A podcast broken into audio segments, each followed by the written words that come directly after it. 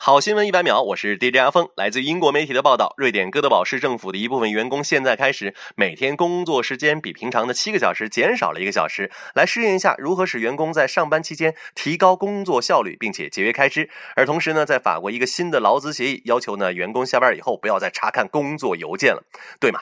时代在发展，人们的工作效率不断提高，工作时间就应该相对的缩短，多留一点时间玩一下。毕竟上天留给我们的时间都是那么的有限。有的人上班赚钱就是为了可以出去玩有的人玩着就把钱也赚了。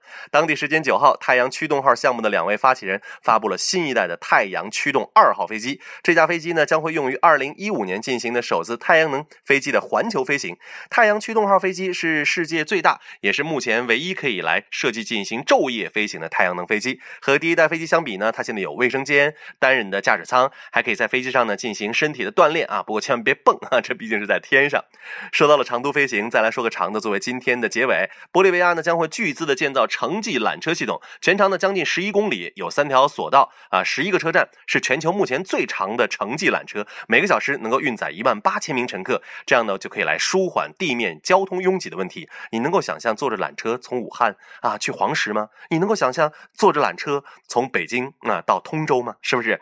好新闻一百秒，只听好新闻，欢迎关注我的微信公众账号，汉语拼音加上英。文单词阿峰 Radio。